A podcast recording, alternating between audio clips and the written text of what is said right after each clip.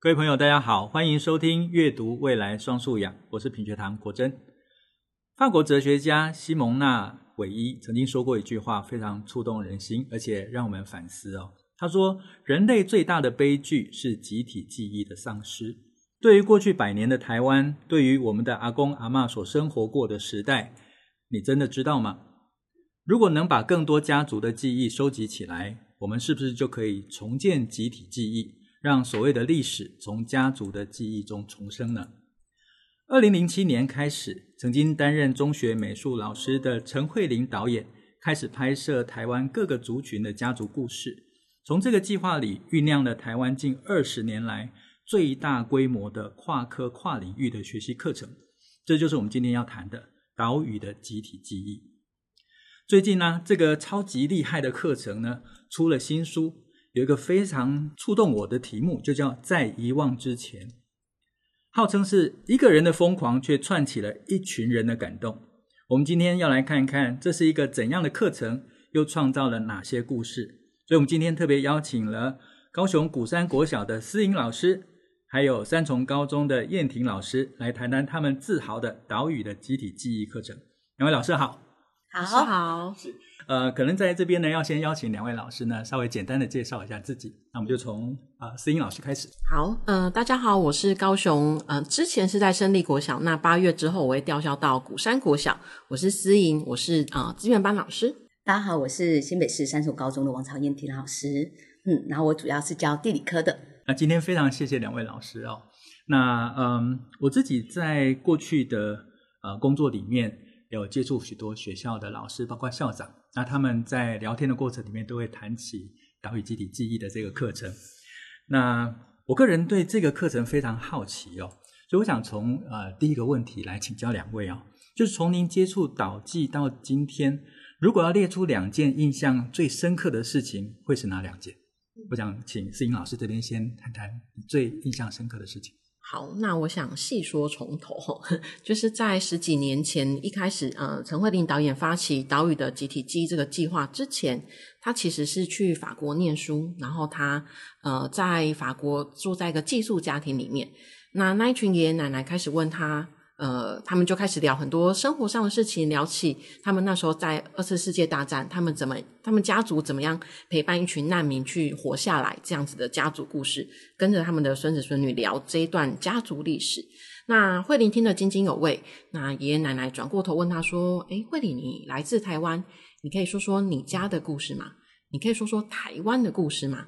哇，这个问题真的是考倒慧玲，好，因为他的阿公妈很早就过世，然后呃，台湾近代史有个很大的断层，所以他就用他最熟悉的电影方式去找回这一段被遗忘的历史，所以他找了不同族群的年轻人，包含闽南客家、原住民、白色恐怖受难者等等，然后把这样子的故事记录下来，拍了一部纪录片，叫《给阿嬷的一封信》。这些年轻人透过自己的方式去做创作，访谈完家族故事之后，可能画像啊、写诗啊，或写首歌等等。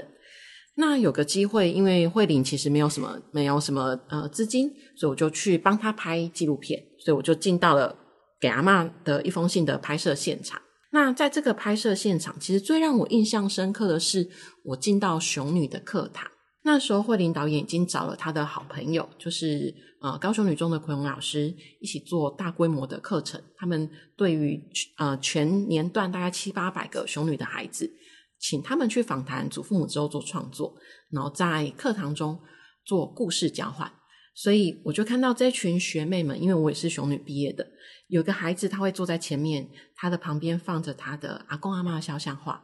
他的同学就这样围绕着他，很像以前古时候在榕树下听故事的感觉。然后他们听着彼此的故事分享，一起大笑，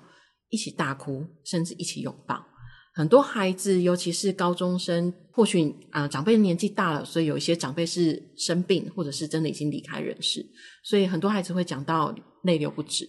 那这时候奎荣老师就会上前给他一个很大的拥抱。哇，我那时候真的是在拍摄现场，我自己边拍边哭。对，就是我那时候教书已经教了大概七八年。我开始会对教育产生怀疑，不知道大家有没有这样的经验？就是你会怀疑说，你教的东西真的能够陪伴孩子去面临未来的世界吗？真的能够独立生活吗？或者是包含我是教特殊生，他们真的能够在这个世界上找到一席之地吗？对，那可是在，在这个呃这个教育现场，我看到这些孩子们，他们彼此倾听，彼此理解，不管是理解自己的故事、阿公阿妈的故事，或者是其他同学不同生命样貌的故事，让他们的心变得更柔软。我觉得这个同理心是世界上最重要，可是也是最难教的课程。那我觉得如果有同理心，每一个灵魂都可以找到自己的位置。对，所以这是让我印象非常深刻的一件事情，就是我在那个熊女的课堂中被深深的触动的。刚才老师您讲这件事情啊，我其实我自己在自己的笔记上面，在一边读啊、呃，在遗忘之前这本书，我就写了短短的一句话，当做我自己的一个小小笔记哦，就在上面就写的最真实的历史课，其实就是我们家族的记忆啊。是，没错。那我们以前在历史课上面，其实看的都是别人，而且是遥远的故事。所以它就变成是一种好像为了学习而必须阅读的内容。可是当把这样子的焦点放回到我们自身家族里面的故事的时候，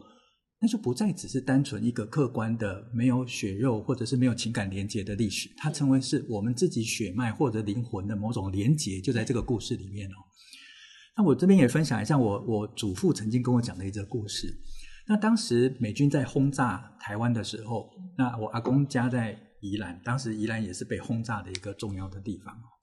他就讲说，他当时飞机开始来轰炸，听到防空警报，他们就赶快带着一家，我阿公有十二个小孩子，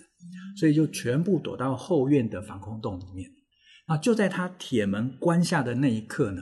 一颗炸弹就直接炸到家里面，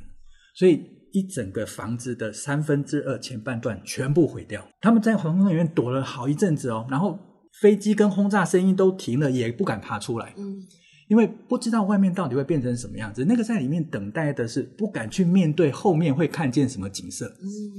所以当他把那个铁门翻翻开来的时候，看见整个他一辈子辛苦的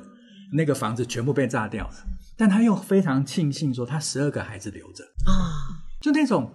我听的时候，我当时在想说，你是在讲电影场景或者什么？嗯会起鸡皮疙瘩，是是是是，我当时也是这样子，我很难想象。然后我妈妈还凭着她的记忆补上了属于孩子对于大轰炸恐惧的那段。嗯，所以我们可以讲说，二次大战我们过去读了非常多相关的历史，然后某些名人重要的战役，嗯，可是再也没有比那颗炸弹在我们家族所留下来的记忆更深刻。而且讲起来的时候，我到现在都还有当时那种微微颤抖的那种感觉。嗯我觉得这就是整个记忆跟这个课程非常触动我的地方。嗯，诶，那如果从这边呢，我我我想在接下来问是说，您当时是如何理解并且去构思导记这样子的课程？刚才我讲了我自己的记忆，但这样子的记忆跟课程之间的关系是什么？我想请燕婷老师来谈谈这个题目。我自己来说啊，我其实是比较晚的。我是在二零一八年的时候，就是学士达年会的时候，才第一次看到诗颖。然后我记得那个时候，他的简报里面有一句话，就是“你有多久没有跟你的祖父母聊过天了？”嗯，我觉得那一刻就是你第一次会回头触动自己的心灵。嗯，然后可是回到就是学校里面啊，我觉得最基层的老师就是会有一个。我好想做哦，可是我要从哪里做起？嗯，对，我觉得那是最重要一件事情。可是那个时候，因为我们去年会的时候，不是我，我不是一个人去的，所以我们校内有伙伴。然后我们其实从最简单的，就是我们那个岛屿的集体记忆是有社群的，它的社群里面是有访问的纲要的。我觉得那一点很重要，就是因为前面已经有很多老师无私的奉献出他的教材，所以其实我们是不用从头每一题开始。构思，我们是有一些东西可以拿回来之后，再配合我们每个学校不一样，然后我们去编。所以我们开始有三四个老师，就第一次在课堂里面让孩子实际上回去问问他的学生，问问祖父母，然后去看看他们背后的故事。然后我觉得那一刻第一步是重要的。当然，在那个途中，其实我们遇到有一些障碍，比如说我们回去问的时候，可能祖父母会有点抗拒。他说：“哎，这什么作业呀？为什么要回来问我这么以往的故事？可是我觉得慢慢慢慢引导孩子之后，其实孩子是有机会看到观察他的祖父母的。甚至我们后来是有一些，比如说新北市芦洲国中就有一个叫做“嘎地对调调”，他就是跟着祖父母去观察他的一天。也许他不用做很多的言语的描述，可他每一个动作里面其实都有一个情感的联系。然后之后呢，其实我们学校就进入到下一个，我们这群人就做完这一段，觉得嗯不够好，就是不够，每次都会觉得不够，所以后来就是我们第二年开始就是开始做传家菜，就很多学校都是这个模式，就是他开始做传家菜，然后开始诉说自己家里的传家宝，然后呢，其实我们的。课程里面，其实我们也就是有提供学习单的。我永远记得有一刻，就是我已经是在疫情的期间，然后小孩子在隔着镜头，然后他们在家里，然后我请他介绍家里自己的传家菜，然后小孩子就拿起来之后，他就介绍了叫做沙爹，就是明明就是印尼的菜，然后我那一刻其实有点点愣住。跟我想象中孩子会介绍前面的什么是红烧豆腐啊，嗯、然后蚂蚱啊都不一样，就是个沙爹。可是他继续说的时候，他就说了，其实他的祖母是印尼人，然后从印尼来台之后，其实是带给他这些的。然后突然他就跟我说，祖母就在旁边呢。然后祖母说，他可不可以就是下次来我的课堂里面做给大家吃？嗯、然后我，我第一次看到那个孩子从一个其实在课堂里面都不太说话的样子。突然觉得很自信，嗯，嗯，我觉得好像就是他开始会因为他的祖父母而觉得有骄傲的感觉。我觉得那一刻对孩子是重要的，他要培养自己的自信，也培养自己的认同感。对我们学校来说，我们就开始慢慢的走到这一刻。然后我们最近是开始慢慢走入社区，但是我觉得导记最让我们感动就是每一个学校都可以有不一样的样子。是我刚才在。思考老师您讲的内容，因为我会问这个问题，就是记忆其实是看不见的，嗯，但记忆又有很深刻的情感连接。那我觉得他要课程化最难的部分，就是他要如何让每一个人的记忆成为具体的、具象的，能够被触动的，或者是能够触动别人，进而能够传递出去的。所以整个导记里面在呈现这些内容，用了非常多艺术上的形式。那最有趣的，其实所有艺术的形式，就是为了传递那个别人看不见而又深刻内在的情感，甚至很多情感来自于记忆。导记从一个啊、呃、美术老师展开来，后面延展出来，跟许多艺术表现形式有关，似乎在这整个课程上面是一种理所当然的发展，因为它最能够具体化，而且最能够影响人，然后也最能够被传播跟扩散出去，对不对？所以这就解开了我一些。一些谜，就是如何让这样子抽象的情感，而且是个人情感，成为一个大家集体能够认知到的东西。嗯，所以这这个导记在这种表现形式上面，可能是他另外一个能够触动人跟成功的条件在里面。好，诶，那刚才老师谈到了，刚才我听到也稍微有一点点被这种。好像被电到的感觉，就是当他在讲那个沙爹的时候，阿阿嬷本人在旁边，然后他还说：“我可不可以下次做给大家吃？”所以他就从过去只是听、只是看到真正进入到无感的体验里面。好，那有哪一些在课堂上面跟学生的互动，像刚才一样是啊、呃，让您印象深刻的？那还有没有其他的？我相信一定还有其他的故事，它呈现了这个课程的另一种面貌，有没有？那我今天也带了一个作品到现场，这个是胜利国小一个四年级的孩子，他其实是一个呃特殊的孩子，对。然后那时候也是呃我邀请他们去访谈自己的祖父母之后做创作。那这个孩子其实跟我关系很好，因为我们认识很久，他很常跟我说起他跟阿公一起务农下田的故事。对，因为他阿公的田在台南，然后他自己是住在高雄，可是他很长周末每隔一两个礼拜都会回去阿公那边，而且他妈妈也常送阿公种的小番茄啊等等的是那个农农作物给我吃，然后我每次都觉得哇，我真的很想认识这个阿公。那借由这个机会，我就邀请这个孩子回去访谈自己的阿公。我觉得那个孩子他其实很特别的是，他虽然不是很会表达，可是他的组织跟他很喜欢玩乐高，所以他做出来作品会很有立体感，然后也很有一些呃概念，是你平常在学科上看不出来他这些的表现。那我就邀请他说：“那既然你阿公是在呃台南种田，我们想要重现你阿公的田。”所以他就真的回台南挖那个阿公的田 的土，然后跟阿公要了七八种的种子，然后用种子去拼贴出这样的作品。然后他说，阿公的脸要黄色的，因为当太阳升起照在阿公的脸上就是红色的。对，然后他说阿公都会挂条毛巾。然后有一台蓝色的车，其实是上面放的水桶，是阿公拿来浇水农作物的。那呃，呼应刚才燕婷说的，在疫情的期间，这个孩子回到台南去上线上课程。我们那一天结束课程之后，他就拿着手机跟我说：“诶，老师，我带你去看那个。”他就走进他们家的那个点，然后去拍这个蓝色的车的本人给我看。我看到这个车，我就真的觉得哇，这个孩子真的是很爱很爱他的阿公。他在跟他的同学分享，因为其实导记很在意的是，呃，故事交换。因为当你听完故事，不只是创作，你要用你自己的方式去诠释你家的故事，诠释你的社区的故事，这样子才能够更促进一步去增进你的理解，或是更多的触动。所以当呃在线上课的时候，我拿着这个作品，然后邀请他跟另外一个同学介绍他的阿公的作品的时候，另外一个小女生的眼睛都亮了。一直很好奇，问他说：“你阿公种田哦？哇，红萝卜哇，你敢吃红萝卜？所以真的还有茄子，你阿公真的这么厉害哦？那个小朋友真的很难想象，因为他是都市孩子，他从来没有想象，真的我们吃的红萝卜是从土里长出来的。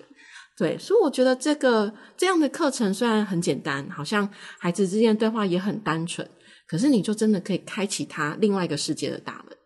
我觉得这个故事太有趣了哈，就是两个孩子同样年龄，但是来自不同的背景。是，那一个知道阿公他过去的工作，知道我们所吃的这些作物是从哪边来的。嗯、那的确，都会的孩子，他不管什么东西都是超市、对商店，对，他唯一的动词叫做买，对，任何东西他都可以用买来获得。嗯，但他并不了解说这个结果。哦，你能够买得到是透过劳动，是，所以很多孩子在都会孩子对于劳动这件事情，他不愿意参与，但是他又希望有结果，对，所以这其实是一种拥有跟付出的断离，嗯，那这种断离很难跟孩子在现代的生活里面，刚才讲说啊，你要拥有这样子的体验，没有，但很可能他是来自于别人的记忆，来自于别人的经验分享，那有机会能够让他看得到，他才能够直接参与。那他才能够把那个拥有跟付出的关系重新再建立起来，所以他他不再只是过去我们在课堂上面说我拥有知识等同于我知道这件事情，嗯，而是我知道，但是我也参与了，甚至我能够拿来验证我现在的生活，甚至延续成为我现在生活的一部分。那它就不再是历史，而是这个过去的历史可能会成为现在真实的情感。我觉得这个是这个课程，我自己在看这本书的时候，我另外一个呃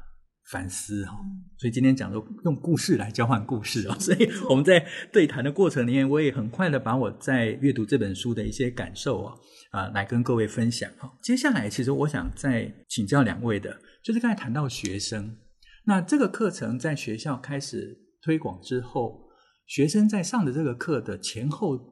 有对比上的差异性吗？就是很清楚看到，还是说我们看到某种潜移默化正在发生？我想燕婷老师来谈谈这件事情。我觉得一定是有不同，所以我们才会做那么多年，还没有办法停嘛。然后就是以技术面来说好了，就是以比较实际上看到，就是因为导记一直都有艺术的成分在。所以其实我们会给孩子比较多的空间，就是你就算从零开始没有关系，因为我们有一个零基础肖像画的课程，就是你可以从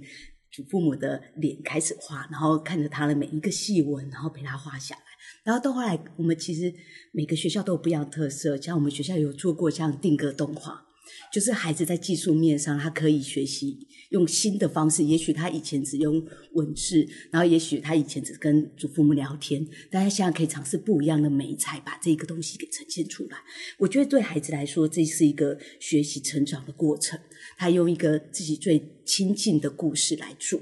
然后呢，如果你再回到就是孩子自己本身呢，我觉得导记最大的特色就是，你让孩子其实可以回头看看自己。回头看看自己的家庭，比如说我也我真的遇过，就是上个月我把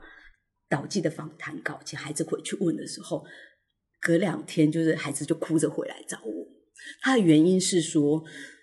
他们家里面呢，其实只有他是可以做中文书写的，因为我们新北市刚好就是这这几年来的，所以他只能做，只有他可以做中文的书写。然后其实爸妈其实是没有办法很明确的跟他交流这些故事的。然后刚好家里也有一些情况，所以他会觉得压力很大。可是我觉得看到这个不足是重要的，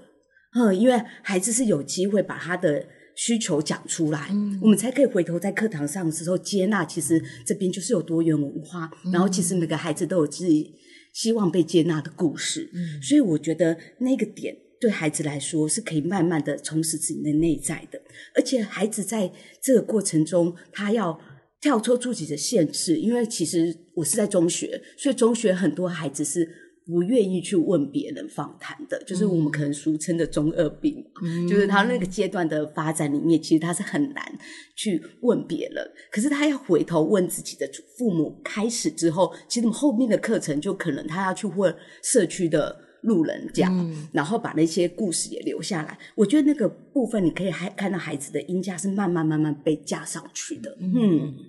所以同学他不只是像过去。啊，使用教科书的学习，好像哦画了重点，然后就把它记下来，对，就没了，哎，完成了学习的工作。我刚才在听呃燕婷老师分享的时候，我觉得很难看见孩子在现在、过去呃在现有啊，然后是过去的课程里面是被课程的内容触动的状态。嗯，就是我们其实或许国文课或者是某些呃社会课的课程。因为它是我们的经验的部分，嗯，所以我们对那些内容会被触动。可是绝大部分都把它当作是一个客观的知识、冷的知识来进行学习。可他刚才说，为了回去做那个家庭作业，然后他被触动了。触动的是因为他发现他是他们家唯一能够用中文进行书写的。那我相信这样子的体验一定会触动他，打开某种。想要做什么，或者打开某种他希望有什么改变的动力。嗯，那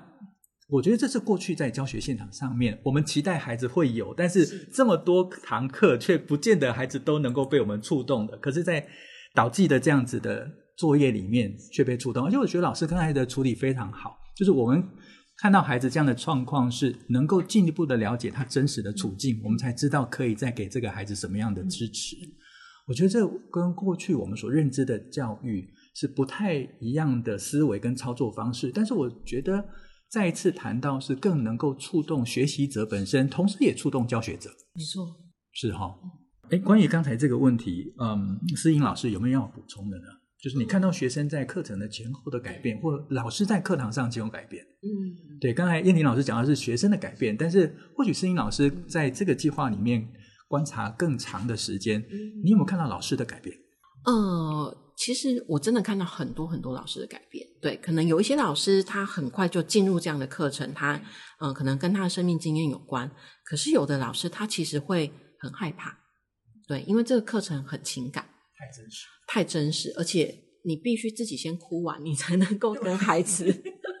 我一直忍住，我今天一直忍住。刚才有好几个片刻，对我来讲是很触动人心的片刻。嗯，对。然后每一个老师他自己的家庭关系也不一样，所以曾经有老师跟我分享，他一直不敢做，因为他觉得他自己还没有处理好他自己跟家庭的关系，所以他觉得他没有办法做这么深刻的课程，他会害怕。那其实有一个伙伴是书中有提到一个竹田国小邱丽颖老师。她其实很特别的是，她就是给阿嬷的一封信当中的记录者、被记录者。她就是访问她的姨婆，所以她在很早很早就参与了这样的计划。可是她很晚很晚才开始做课程，因为她一直找不到那个切入的点。她一直觉得这件事情很重要，可是她不知道该怎么做起。所以其实慧玲导演早在好几年前刚开始拍这部纪录片的时候，就一直邀请他做。可是直到我忘记在某一年，他就突然觉得。诶，可以咯。所以他做的东西是更不一样的，是世界故事交换。嗯、对，他带着竹田国小的孩子去做自己的家族故事、社区故事之后，跟巴厘岛的一间小学每个月通信、写信哦，纸笔信，非常的老派的方式。对，他们，丽丽老师说，那时候其实已经开始有试训了，可是他他不要试训，因为他希望孩子去深深体会这种等待的感觉。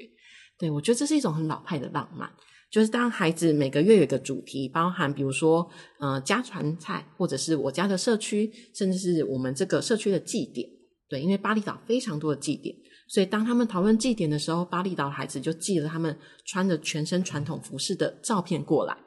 你看到的巴厘岛，就不会只是光光的巴厘岛。对，然后甚至丽颖老师也甄选了两个台湾的孩子，带他们飞过去过巴厘岛的新年。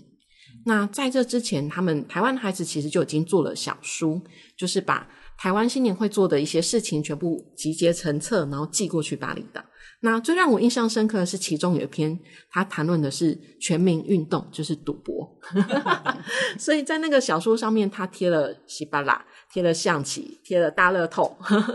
然后就寄过去。我相信他的那个巴厘岛笔友，如果来台湾过新年，一定会记得要来赌一把。对，我觉得这其实就是一个很深刻的呃故事交换。台湾这几年其实一直在推国际教育。可是，到底什么是国际教育？我正要提这件事情。对，对，到底什么是国际教育？对，我们到底要跟别人交换什么样的故事？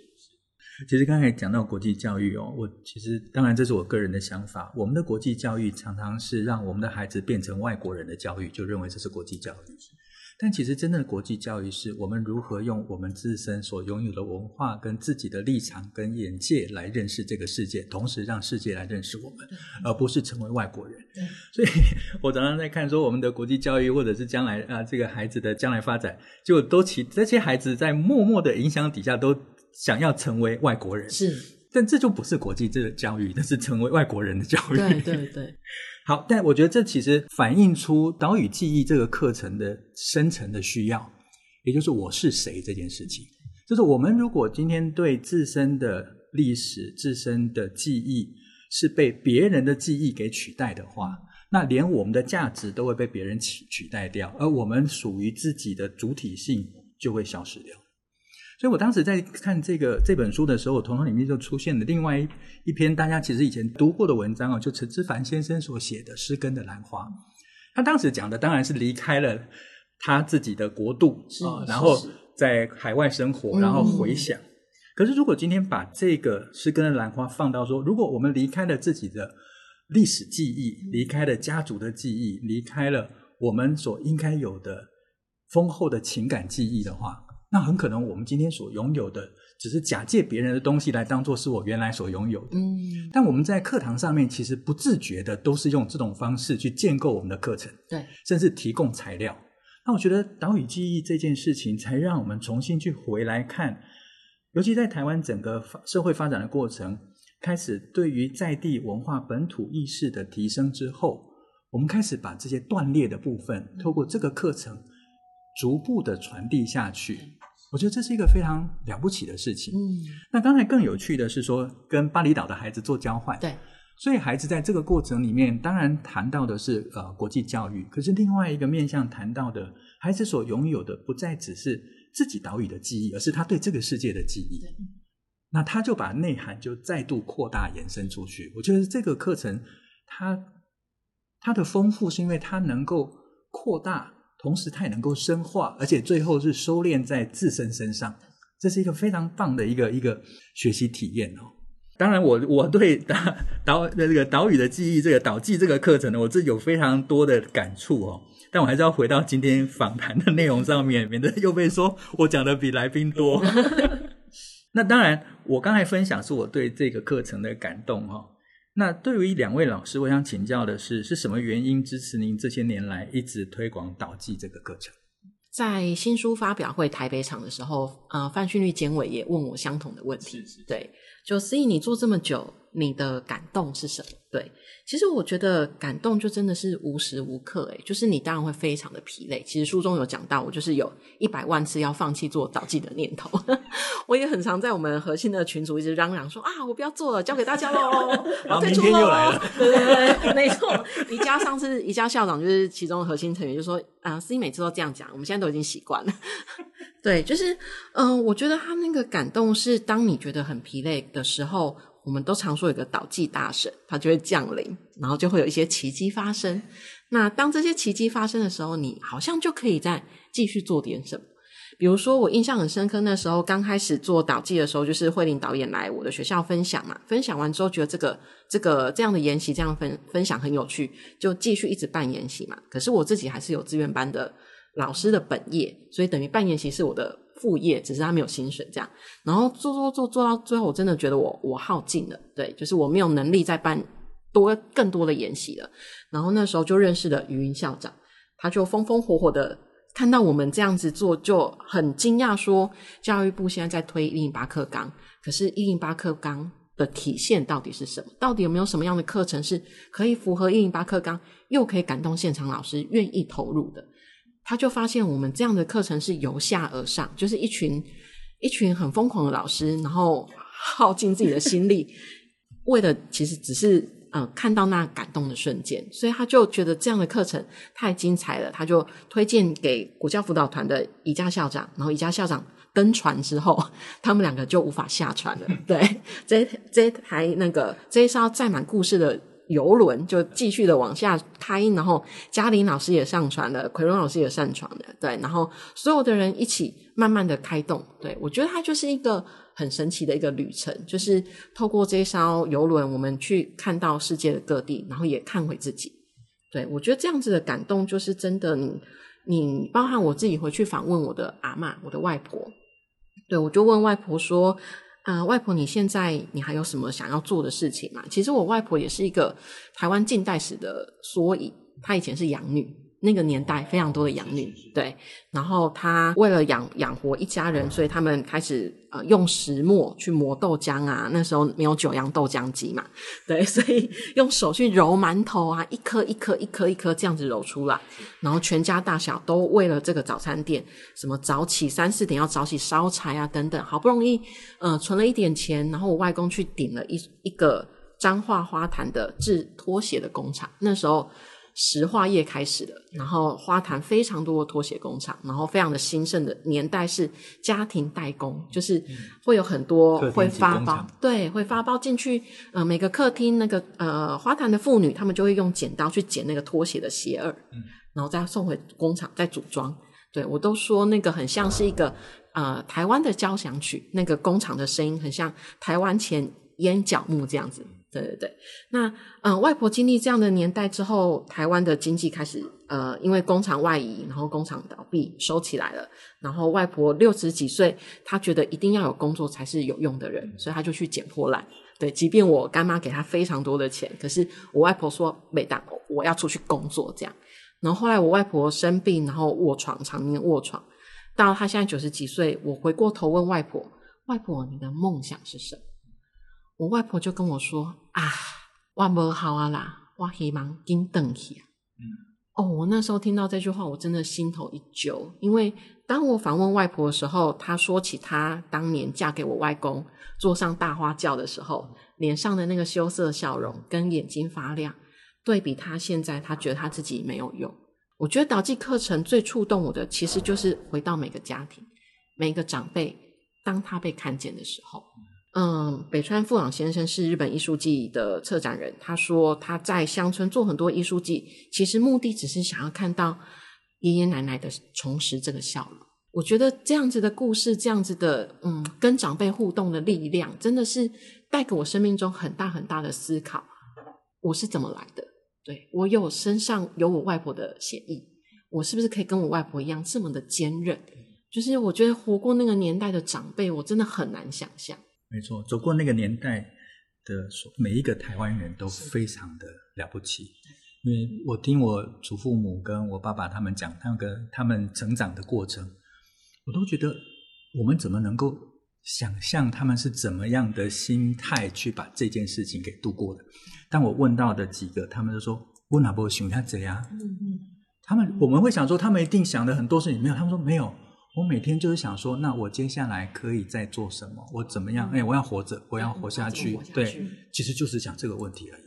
就这，这更让我们更难以想象，那是一个什么样的心态？因为在台湾现在富裕的社会底下，大家会觉得说，活着是很正常的。我们生活上面衣食至少无缺。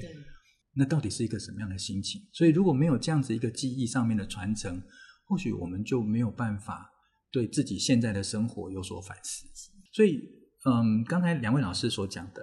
这个机这个课程，它能够持续下去，让两位投入这样大的心力，还有台湾这么多老师投入这样的大的心力。第一个是我们看见孩子的改变，第二个是我们自身在这个课程中也被触动，也跟着有了改变。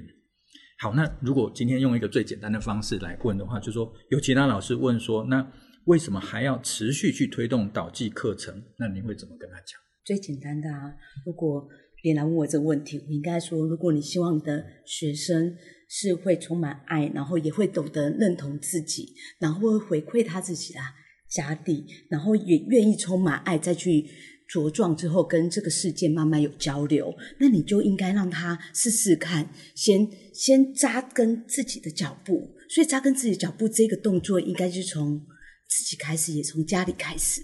然后之后呢，他才能够踏出去看这个世界的美丽。那看完世界的美丽之后，就像诗怡说的，也许你就再回到家里的时候，就像我也会希望。我的孩子有一天是可以去问我的长辈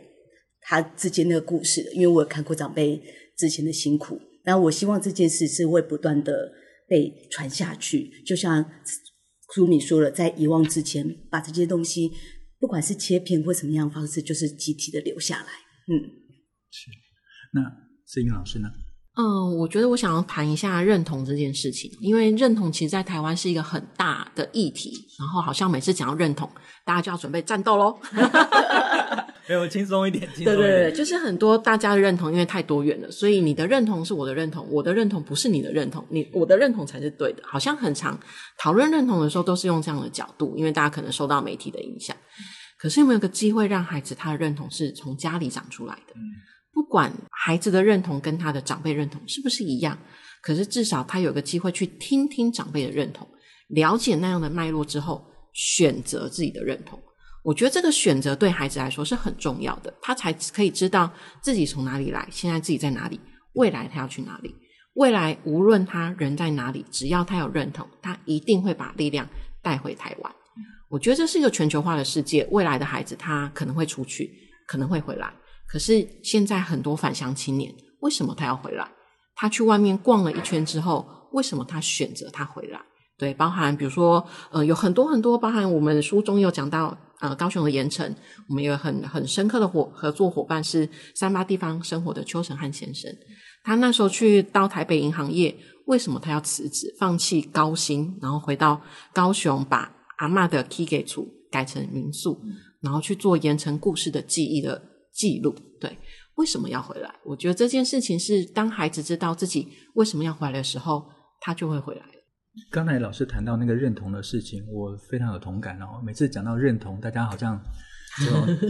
触角马上就举起来，到底讲的什么东西啊？我的认同跟你的认同，对，没有。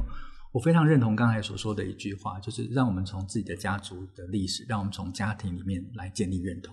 因为我们可以在世界的任何一个地方成为任何一个地方的人，是，但我们最难也最无法割离的，就是我们跟家族之间的这种血脉的记忆的关联性。那台湾的文学作品里面，曾经有一个阶段是非常被记忆的，那就是乡土文学这个发展的过程。嗯、那乡土文学的作者是用一个人的情感跟记忆来书写一个时代。但是岛屿的记忆其实是用我们集体的记忆去书写我们对一块土地的情感跟历史。那在这个过程里面，其实我们每一个人都是读者，但同时我们每一个人也都是作者，因为我们正在分享故事，我们正在创造故事哦。而这本书在阅读的过程里面，在创作的过程里面，其实我们共同创作了一本一起走向未来的书。我想这是我在这次访谈。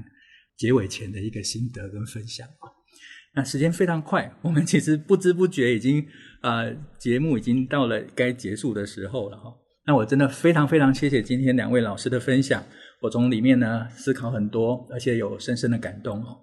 那我想我一定会再邀请两位老师在节目里面跟大家再继续分享啊、呃、老师在课堂上面的经验，同时呢也要好好介绍在遗忘之前这本书。